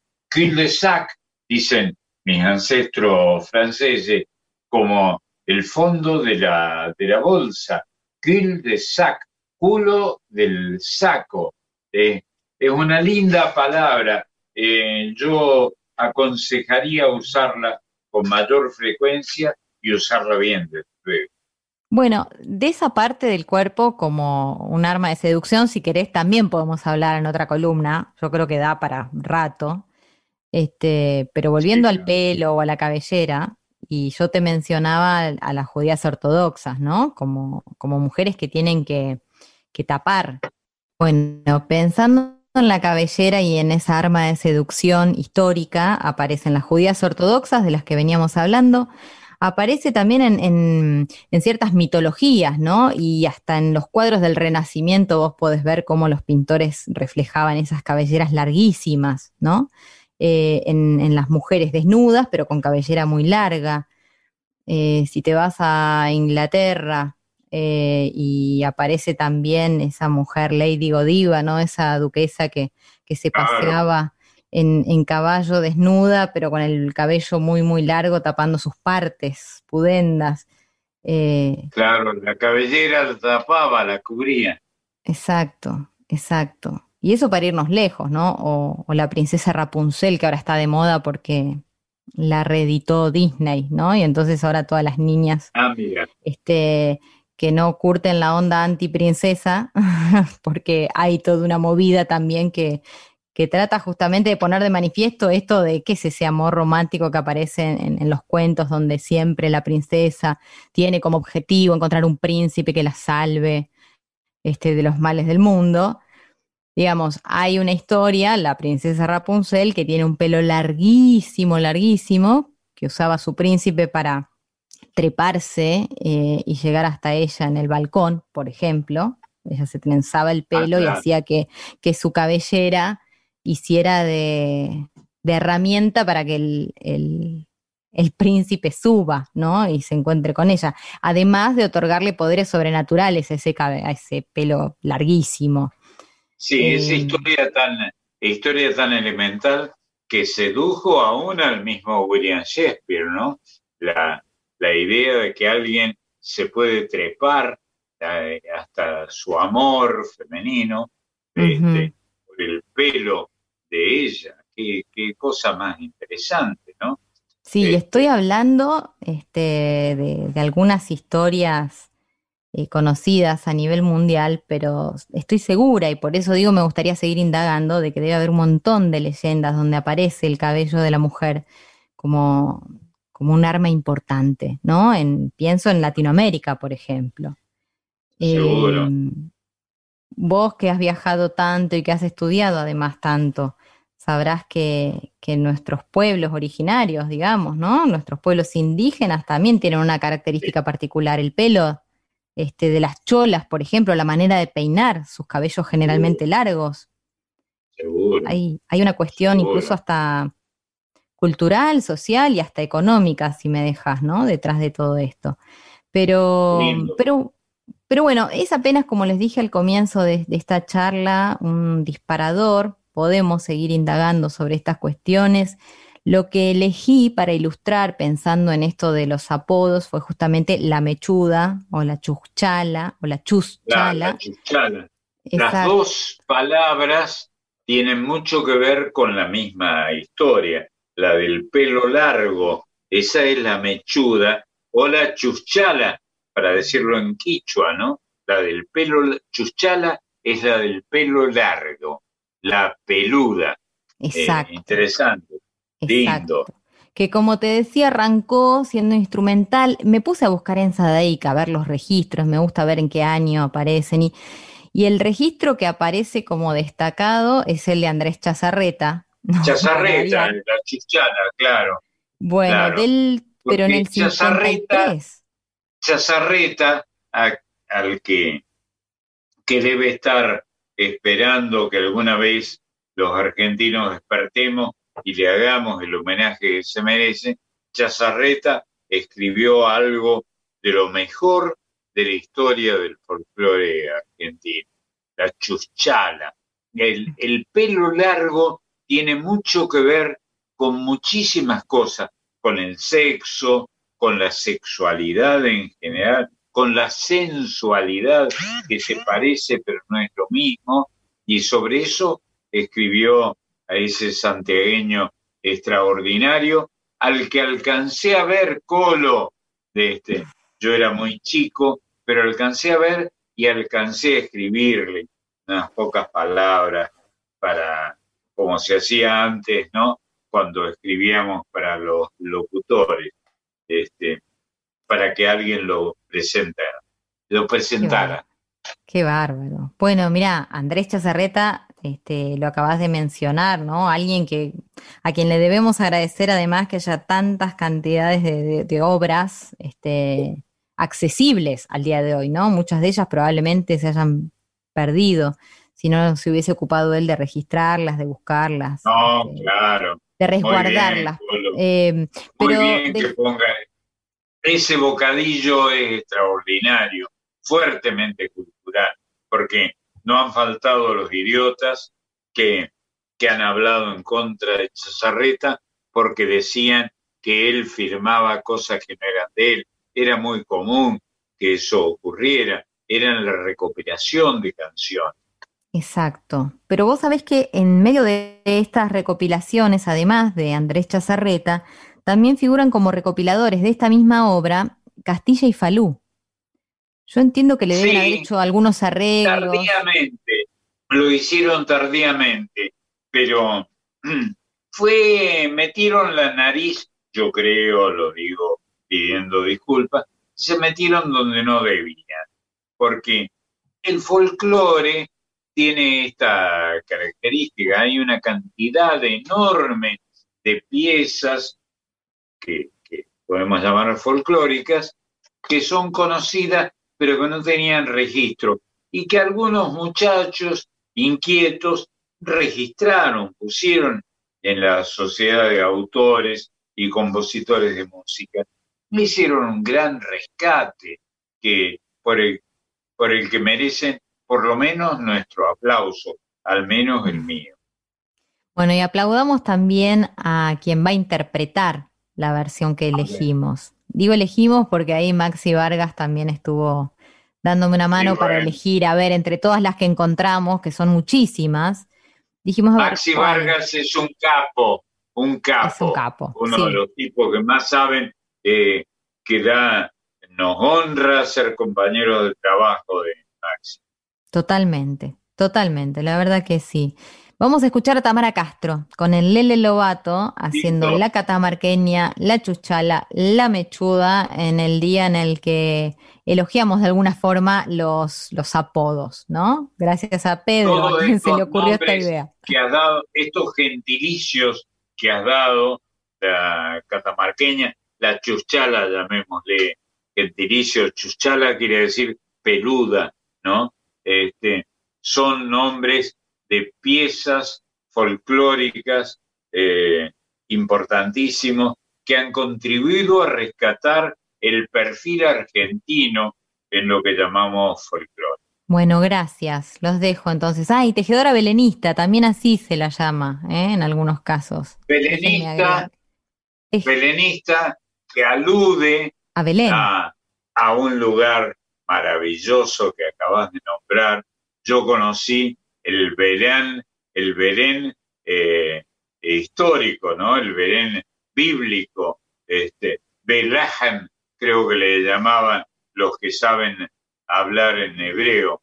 Eh, Belén se le llama en la Argentina a ese territorio maravilloso del norte argentino.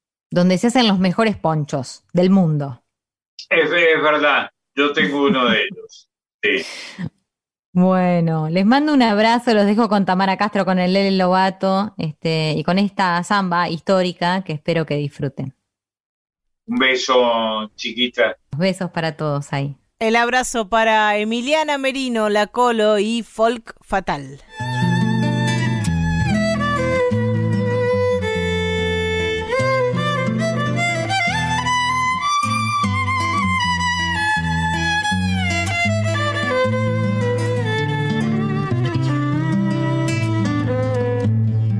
Si me voy, volveré, hecha sombra dolida otra vez. La tierra por dentro de tanto cantarla me quema y mi boca quiere florecer. La tierra por dentro de tanto cantarla me quema y mi boca quiere florecer.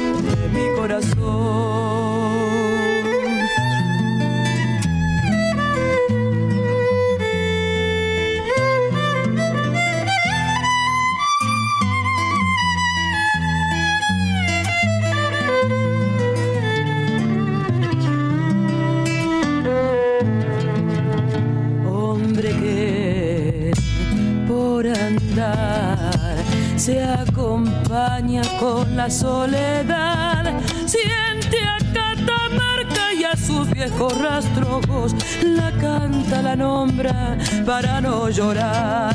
Siente a Catamarca y a sus viejos rastrojos, la canta, la nombra para no llorar.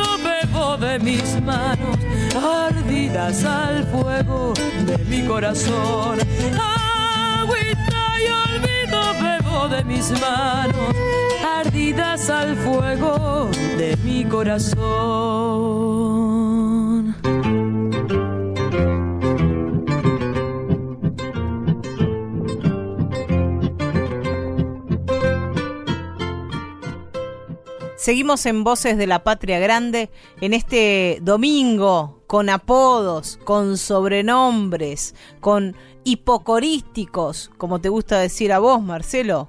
¿Cuál es el hipocorístico? bueno, el hipocorístico es un sobrenombre que alude al nombre, como digamos a alguien que le dicen Falucho, mi amigo Félix Luna, por ejemplo, ¿no? Ese es un hipocorístico, un sobrenombre que depende del nombre del tipo. Este, no te lo puedo explicar más, pero es así. Se entiende perfectamente, Marcelo. Bueno, muchas gracias. No lo creo, pero muchas gracias. En este caso, el, el apodo que nos toca nos lo trae el chaqueño palavecino, es una obra de Yuyo Montes, y se llama Juan, Ah. de, Juan de la Calle. Bueno, y el, el propio autor se llama Yuyo, que es un, un nombre maravilloso, ¿no? Yuyo, que es, ¿qué, qué es el yuyo? Es una brisna de pasto, es una, una vegetación que surge espontáneamente, el yuyo, es fantástico. Y yo he sido amigo de muchos muchachos que se han llamado, se decían, yuyos, lindísimo.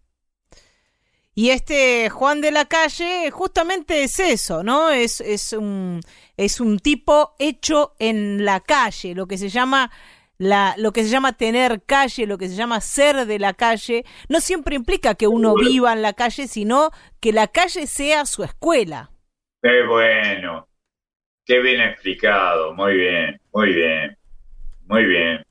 Este personaje, soy nacido en cualquier villa, dice desde el comienzo y lo repite también, es un trabajador humilde, diariero por la mañana, lustrabotas de tarde. Me llaman Juan de la Calle. Puede ser uno de tantos trabajadores excluidos que, que viven siempre con muchas necesidades, pero remándola.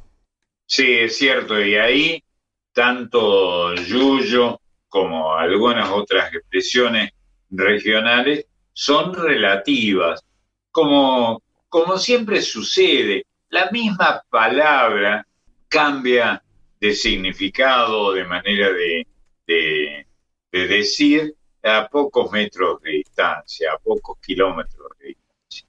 Escuchamos al chaqueño palavecino.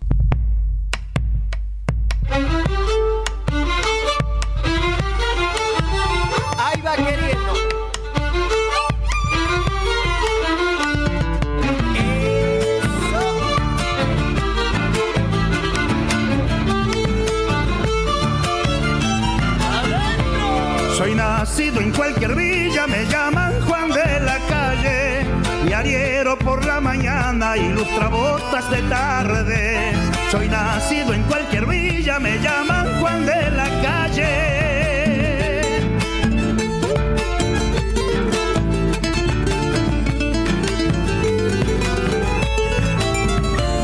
A mí me enseñó el baldío a gambetear centro me pone la zancadilla. A mí me enseñó el baldío a gambetear por la orilla. Ya va a cambiar,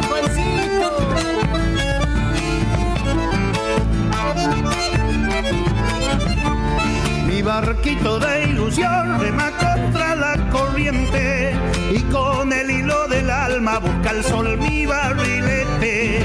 Mi barquito de ilusión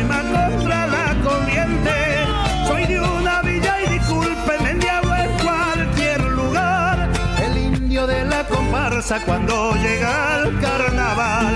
Soy de una villa de Santa, me diablo en cualquier lugar. Que se venga la segundita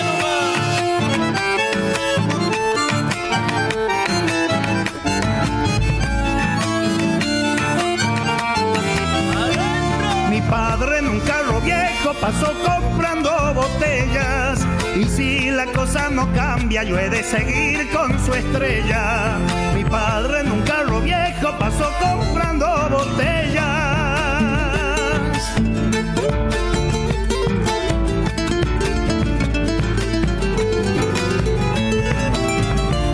Como soñar nada cuesta, yo largo al río mi anzuelo. Tal vez una noche de esta puede enganchar el lucero. Como soñar nada cuesta, yo largo al río mi anzuelo.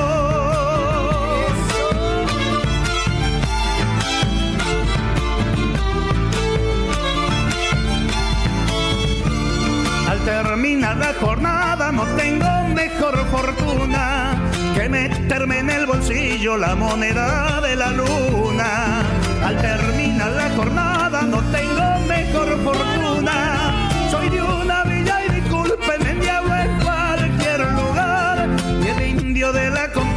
cuando llega al carnaval. Soy de una villa de Salta, me diablo en cualquier lugar. Juan de la Calle, de Yuyo Montes, por El Chaqueño Palavecino. Me quedé pensando en lo de chaqueño, porque a propósito de estas denominaciones más o menos equívocas, ¿qué quiere decir chaqueño? Depende de donde lo digas, ¿eh?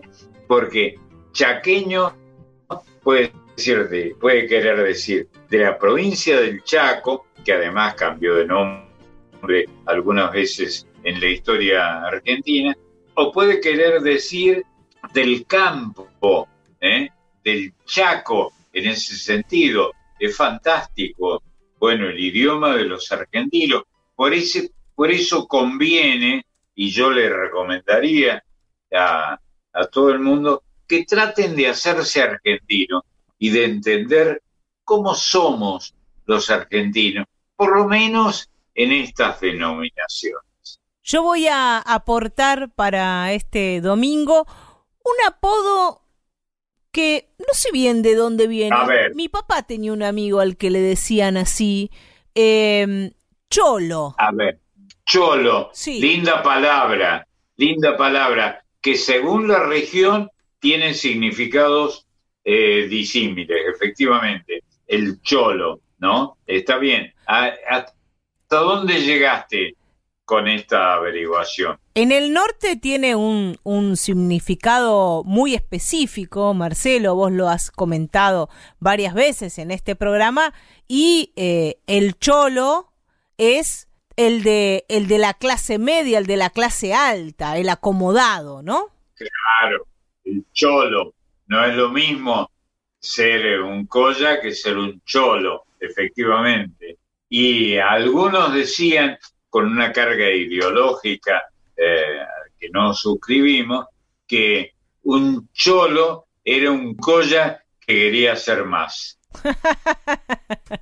Sí, hay, hay otras Sí. expresiones también un poco más ordinarias. Para eso no vamos a detenernos Sí, claro. ahí, solo vamos a ir al apodo de Cholo y mm, también está la, la cholita, las cholas, aquellas mujeres Lindo. ataviadas tan Las particularmente en, en el norte de nuestro país, con sus grandes ¿Qué polleras. varón no se ha enamorado? ¿Qué varón no se ha enamorado de una cholita alguna vez? Sí, absolutamente. El pelo largo, como decía la Colo, esos sombreritos que tienen una, una copa elevada, una pollera sobre la otra. Sí, se ponían varias polleras. Este, alguna vez escuché que hablaban de una chola de siete polleras. Me parece una exageración, pero en una de esas, eh, enhorabuena. Era como un adorno, ¿no? Son unas cuantas y dan un efecto como abultado, ¿no? En la falda. Así es. Que daba una ilusión co- como de una aristocracia, ¿no? Eh, particular. Porque eso es la aristocracia, en realidad. Es la manera en que te presentas ante los demás. Este, este cholo del que vamos a hablar no es eh, del norte de nuestro país, sino que era ni de Bolivia, ni de Perú, sino que era un amigo de Atilio Stampone, Eduardo Ardizone. Ah, bueno. Se llamaba. Claro, porque era un, en ese caso era un hipocorístico, era un sobrenombre a partir del nombre o el sobrenombre del personaje, el cholo. Todos hemos tenido algún amigo al que le decían el cholo. un amigo de, de Atilio Stampone, periodista de- del diario La Nación, y tal vez este, este tango, esta composición, que no tiene muchísimos años, sea una de, de las últimas melodías perdurables o que queda enseguida en la oreja que se han compuesto en el tango argentino.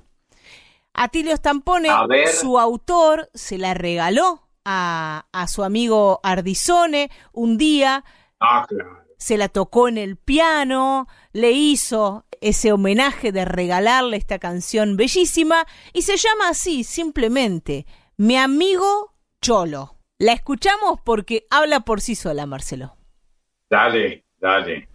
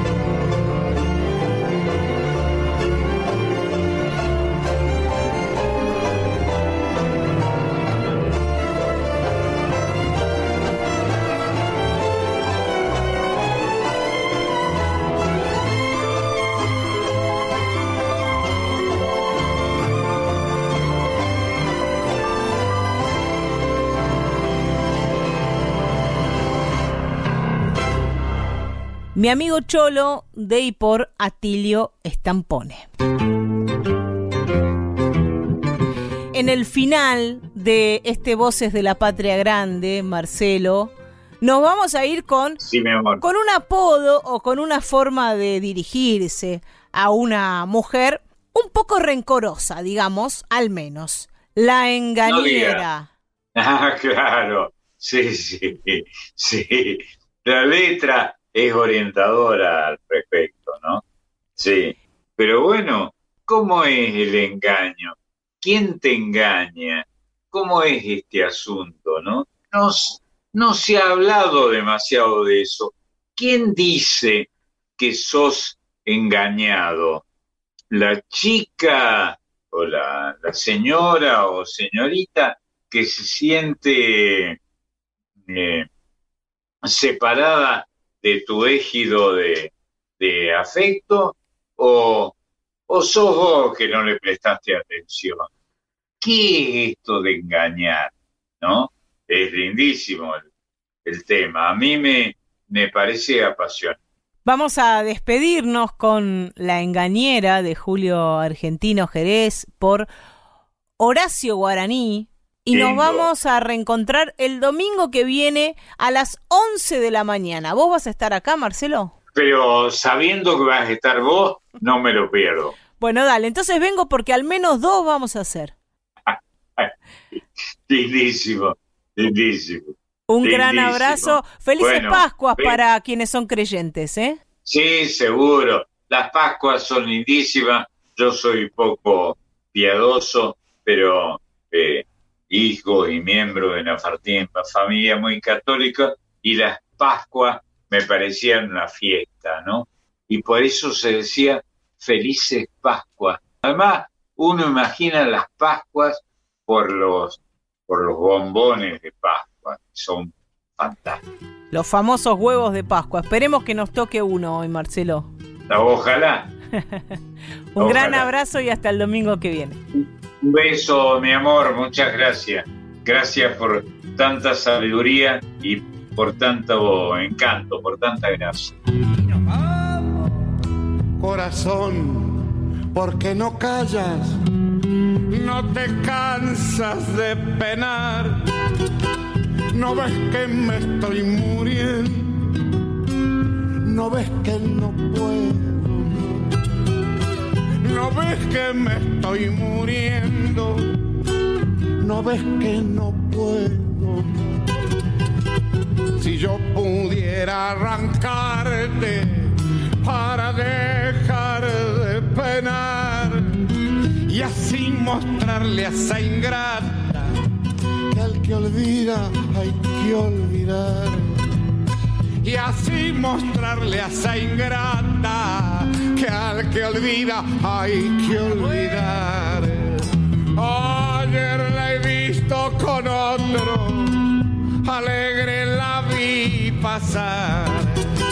Ganas tuve de gritarle, engañera, ¿dónde vas? Ganas tuve de gritarle, engañera, ¿dónde vas?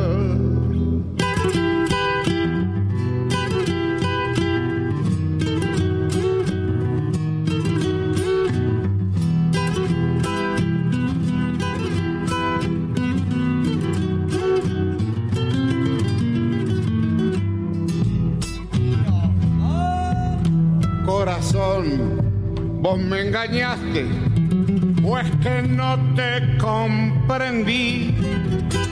Pensé que no la quería y hoy veo que no es así. Pensé que no la quería y hoy veo que no es así. Tengo miedo muchas veces, tengo miedo de aflojar, tengo miedo que me obligue, corazón, a perdonar. Tengo miedo que me obligue, corazón, a perdonar. Ayer la he visto con otro, alegre la vi pasar.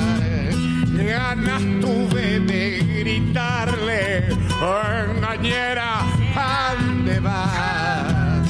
Ganas tuve de gritarle, engañera, ¿pa' dónde vas?